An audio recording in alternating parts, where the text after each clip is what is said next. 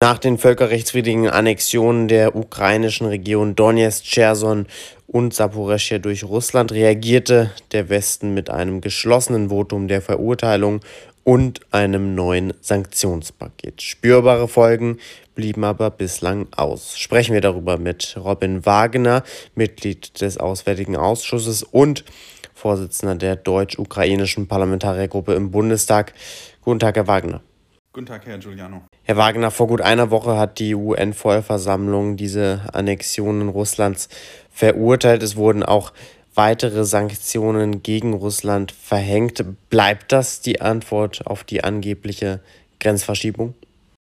Ich glaube, da ist noch mehr Antwort nötig, aber ich finde schon, auch dieses ist eine deutlich beachtenswerte Antwort, die da erfolgt ist auf den russischen Landraub, der gerade versucht wurde. Denn wir haben bei der ähm, Resolution in der Vollversammlung der Vereinten Nationen gesehen, dass inzwischen sogar mehr Staaten äh, zugestimmt haben als noch bei der Verurteilung der Vollinvasion äh, Anfang des Jahres, als es losging. Das zeigt also, Russland verliert auch international deutlich an Unterstützung und das ist äh, ein, äh, ein gutes Zeichen äh, in der Situation in der Welt, in der wir sind. Ähm, dennoch ist es natürlich wichtig, sehr scharf darauf zu reagieren, auf das, was Russland gerade tut. Es ist ja einerseits die äh, völkerrechtswidrige Annexion, es ist auch ähm, die Teilmobilisierung in Russland, ähm, die dazu dient, die nächsten Offensiven vorzubereiten. Wobei man natürlich da sehen muss, äh, die Teilmobilisierung ist auch ein Zeichen davon, übrigens genauso wie die ähm, Annexionsversuche. Ein Zeichen davon, dass auch in Russland die Unterstützung für Putin nicht so stark ist, wie er selber hofft. Immerhin musste er unmittelbar vor der Teilmobilisierung noch die Strafen für ähm, Fahnenflüchtige und Deserteure äh, verschärfen, weil er schon davon ausging, dass die Menschen keine Lust haben, in seinem Krieg zu kämpfen. Aber nichtsdestotrotz, es ist eine äh, problematische Situation in Russland. Wir müssen da scharf darauf reagieren und eine scharfe Reaktion bedeutet, das Stoppschild sehr deutlich zu machen, weswegen ich dafür bin, dass wir auch in dieser Situation jetzt klar sagen, die ähm, Mittel, die die Ukraine braucht zur Befreiung von Gebieten, und zwar auch von den Gebieten, auf die Russland jetzt völlig irrsinnig Anspruch erhebt, die Befreiung zu ermöglichen. Die Ukraine hat gute Vorstöße in letzter Zeit gemacht, aber in weiteren Gebieten wird es auch schon wegen des Geländes da erforderlich sein, noch mit mehr Schutz vorzudringen. Deswegen ist es dringend nötig, die Ukraine jetzt auch mit äh, Kampf- und Schützenpanzern auszustatten, ähm, denn nur die Befreiung von Gebieten verhindert russische Kriegsverbrechen. Hm, das heißt, Sie appellieren, diese Kampfpanzer nun auch in die Ukraine zu liefern und stellen sich ja damit auch einem beachtlichen Teil der Koalition entgegen. Kampfpanzer, Schützenpanzer, damit meinen Sie dann auch Marder und Leopard 2? Ja, ich war ja selber im Juli das letzte Mal in der Ukraine, habe da viele Gespräche geführt und da wurde sehr deutlich gesagt, es ist wichtig, was Deutschland jetzt schon liefert, äh, auch mit, mit dem Dank dafür, für das, was Deutschland liefert. Diese Waffen machen einen Unterschied in der Ukraine. Sie machen einen Unterschied mit den äh, auf lange Strecken äh, wirkenden, beispielsweise Panzerhaubitze 2000, äh, auch andere Waffensysteme, die wir liefern, machen einen Unterschied. Aber worauf es ankommt, ist, moderne westliche Waffensysteme zu haben. Eine gute Kollegin aus der Rada, eine ukrainische Abgeordnete, sagte immer, es kann nicht darauf ankommen, am Ende, dass eine kleinere postsowjetische Armee gegen eine größere postsowjetische Armee kämpft und alles aber letztlich mit dem alten Material passiert, sondern worauf es ankommt, ist die Ukraine mit modernem westlichem Material auszustatten. Und das heißt auch eben moderne westliche Kampf- und Schützenpanzer. Ähm, ich glaube, dass letztlich das transatlantische Bündnis da gefragt ist. Das ist nicht nur eine Frage, die sich für Deutschland stellt, sondern insgesamt für uns im transatlantischen Bündnis. Wenn alle immer sagen, keiner liefert wird es auch nie passieren. Ähm, ich möchte gerne, dass wir abgestimmt im transatlantischen Bündnis gemeinsam mit den anderen jetzt die Initiative ergreifen und einfach selber den Vorstoß machen und sagen, es muss was geliefert werden, um dann gemeinsam beispielsweise mit den anderen Nationen, die auch über äh, Leopard 2 Panzer verfügen, in diese Lieferung reinzugehen. Das heißt, Sie unterstützen die Idee des Ausschussvorsitzenden Michael Roth, der ja eben meinte, alle Mitgliedstaaten, die über diese Kampfpanzer verfügen, in einen Pool zu geben und diese dann gemeinsam der Ukraine zu liefern.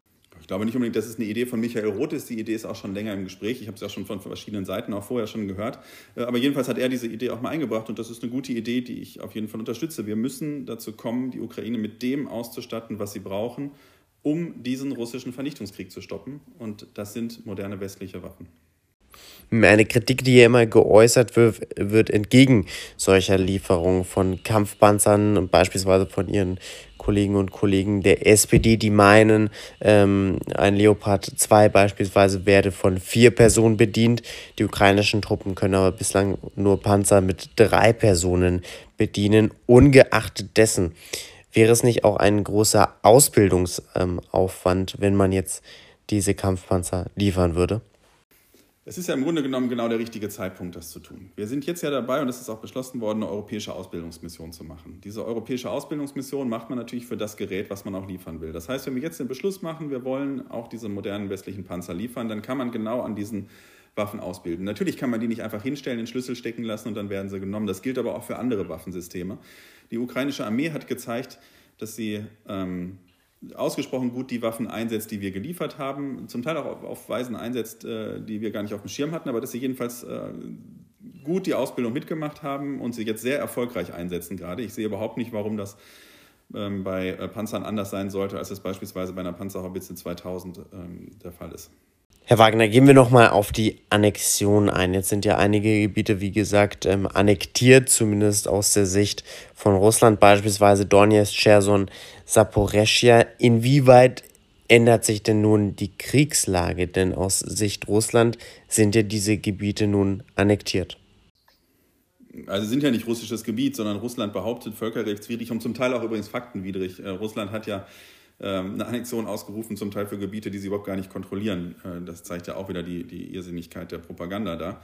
Ähm, das ist die Vorstellung, wie Russland daran geht. Das ist weiterhin ukrainische Staatsgebiet und als genau solches sollten wir es auch behandeln. Russland versucht immer wieder mit irgendwelchen Drohkulissen uns zu bestimmten Verhandlungsweisen zu zwingen, aber da darf man nicht drauf eingehen. Das ist Putins Gangstermethode, mit der er Politik macht, mit der er im Land Politik macht und äh, versucht, Stimmen zu unterdrücken und mit der er international Politik machen will. Aber wenn man sich erpressen lässt von dieser Gangstermethode, äh, dann nimmt das noch viel, viel weitere Kreise. Dann macht Schule, dann werden wir deutlich mehr äh, Kriege dieser Art auch in der Welt sehen.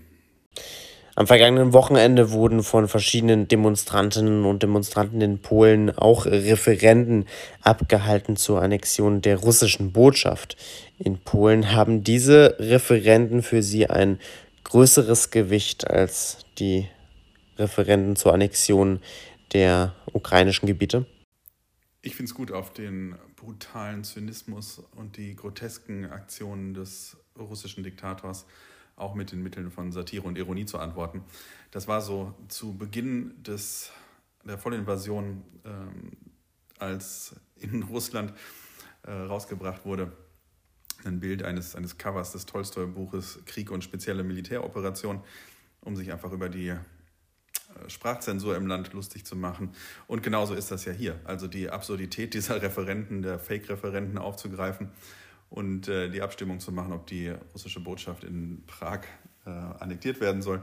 Oder genau wie die Aktion, ähm, die äh, durch Twitter ging, dass Kaliningrad tschechisch annektiert werden sollte und angeblich äh, 102 Prozent Zustimmung hatte. Ich glaube, das ist eine gute Ebene, äh, manchmal auch mit den satirischen Elementen, diesen brutalen Zynismus aufzugreifen. Aber äh, es braucht natürlich mehr als diese Antwort. Also äh, einerseits braucht es die satirischen Antworten darauf, auch zur Verarbeitung und andererseits, und auch um deutlich zu machen, wie absurd es ist, und andererseits die klaren politischen Antworten, die die UN-Generalversammlung gegeben hat, die wir geben müssen mit einer wahnsinnig starken und, äh, Unterstützung der Ukraine und äh, den notwendigen Dingen, um Gebiete zu befreien und sich gegen diesen Vernichtungskrieg zu verteidigen. Also all das sind die Ebenen der Antwort. Aber in diesem Sinne würde ich sagen, ja, das hat wahrscheinlich mehr Gewicht als die russischen Fake-Aktivitäten, weil es immerhin noch satirisches Potenzial bietet.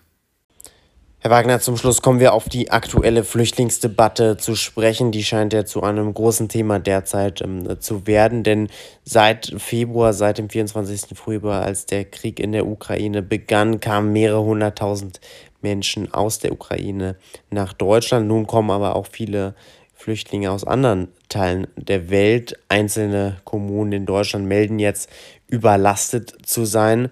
Muss man darauf reagieren? Ja, klar, es ist natürlich wichtig, dass die Bundesregierung die Länder und die Kommunen miteinander austauschen, äh, wie die Unterstützung sein kann. Ich finde aber auch, dass es weiterhin klar ist bei uns, dass wir den Menschen, die Schutz brauchen, den Schutz bieten. Ukrainerinnen äh, flüchten aus dem Land ähm, weil das Land angegriffen wird äh, von Russland. Sie flüchten ja nicht, weil sie irgendwie Lust haben, das Land zu verlassen, sondern weil dieser brutale Vernichtungskrieg gegen das Land geführt wird. Und da ist unsere Solidarität voll gefragt. Übrigens gibt es andere europäische Länder, die wirklich mit einer ganz beachtlichen Leistung auch rangehen. Also wenn ich da äh, beispielsweise nach Polen gucke, äh, wie stark da die Aufnahme ist, ist das wirklich beeindruckend, auch in anderen Ländern. Ich finde, da müssen wir unseren Teil beitragen und gleichzeitig muss man natürlich die Probleme der Städte dann auch angehen und gemeinsam mit den Städten lösen. Aber es ist eine gemeinsame Verantwortung, die wir alle haben, die Menschen ja. aufzunehmen. Aber es zeigt umso mehr, wir müssen ja äh, die Anstrengungen unternehmen, die nötig sind, um diesen Krieg zu beenden. Und der Krieg lässt sich beenden, indem die russischen Streitkräfte die Ukraine verlassen und den, den Krieg einstellen. Und das heißt für mich, die Unterstützung der Ukraine auch im militärischen Bereich so zu intensivieren, dass sie in der Lage sind, diesen Angriff zu stoppen. Dennoch, Herr Wagner, es gibt jetzt einzelne Kommunen, einzelne Städte, die äh, melden, ähm, keine Flüchtlinge mehr aufnehmen zu wollen. Beispielsweise Cottbus, das sagen uns die Nachrichten vom Dienstag. Braucht es da jetzt nicht eine europäische Lösung? Ja, es wäre in vielen Punkten immer gut, wenn man europäisch koordinierte Dinge hat. Was wir ja haben, ist europäisch überhaupt die Aufnahmeregelung an diesen Stellen, an denen wir sind. Erstmal haben wir es damit zu tun, dass Ukrainerinnen und Ukrainer, die flüchten, in die Europäische Union reinkommen und dann äh, erstmal schauen, wo sie hingehen. Das ist, äh, ich finde es einfach wichtig, ich bin selber auch gar kein dezidierter Flüchtlingspolitiker, ich finde es wichtig, dass wir die Solidarität zeigen, dass wir die Menschen aufnehmen und dass wir da unseren Teil dazu beitragen. Der Krieg ist bittere Realität, das in unserer Nähe und da ist Unterstützung gefragt. Aber natürlich müssen wir in der Politik auch schauen, wie wir die Städte dabei unterstützen, diese Solidarität zu zeigen. Ich nehme aber weiterhin in der deutschen Bevölkerung und auf allen staatlichen Ebenen eine große Solidarität mit der Ukraine war, äh, um da die notwendige Unterstützung zu äh, zeigen. Und das Irrlicht dann, wenn äh, beispielsweise Friedrich Merz da versucht, sich auf Kosten von ukrainischen Geflüchteten ähm, irgendwelche vermeintlichen Punkte im politischen Wettkampf zu sichern, das finde ich einfach nur abscheulich. Sagt Robin Wagener, Mitglied im Auswärtigen Ausschuss, Vorsitzender der deutsch-ukrainischen Parlamentariergruppe im Bundestag, heute hier im Interview bei Politik mit Stil. Herr Wagener, herzlichen Dank für Ihre Zeit. Ich danke Ihnen.